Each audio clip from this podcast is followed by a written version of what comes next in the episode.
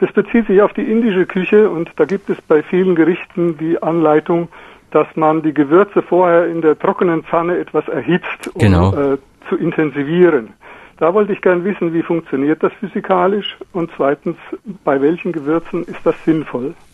Also dieses Anrösten ist in der Tat eine gute Methode, um bestimmte Duftstoffe der Gewürze zu intensivieren. Zum einen durch dieses schnelle, kurze Anrösten in der Pfanne, trockenes Anrösten, äh, platzen eben Zellen auf, nicht? Und dann werden diese ätherischen Öle werden freigesetzt und sind dann eben, das macht man meistens dann eben, gibt man die sofort dann einfach zu dem Gericht. Dann sind diese Zellen aufgeschlossen sozusagen, diese Duftstoffe stehen zur Verfügung und man hat eben gleichzeitig auch noch durch das Anrösten, durch das kurze Anrösten hat man eben genau auch diese Röstaromen noch dabei. Nicht? Also das, wenn man zum Beispiel jetzt Kumin, der sehr stark in der indischen Küche vorkommt, auch ein häufiger Bestandteil von Currys ist, kurz anröstet, riecht er nach dem Anrösten weniger frisch wie der frische Kumin oder der nicht angeröstete Kumin, aber hat intensivere Röstaromen. Und das sind die, die Dinge, die man dort ausnützt.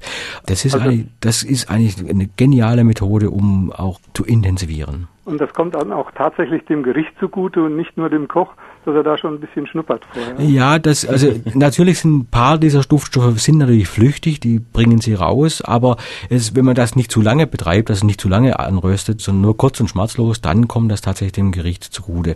Eine andere Methode ist auch zum Beispiel Öl zu erhitzen, also würde ich, also zum Beispiel in der indischen Küche das Ghee, das, ähm, das reine Butterschmalz, also stark erhitzen und eben diese Gewürze darin kurz anrösten, also in diesem Öl wie frittieren und das ganze Würzöl nachher ins, ins Gericht zu tun. Also gerade bei Linsengerichten, Dahlgerichten ist es eine gute Methode. Dann sch- schwemmt man sozusagen mit dem Öl sämtliche Duftstoffe in das Gericht, weil sich diese Duftstoffe in dem Öl lösen, also in dem Fett lösen und haben sie alles im Gericht. Also es ist eine geniale Methode.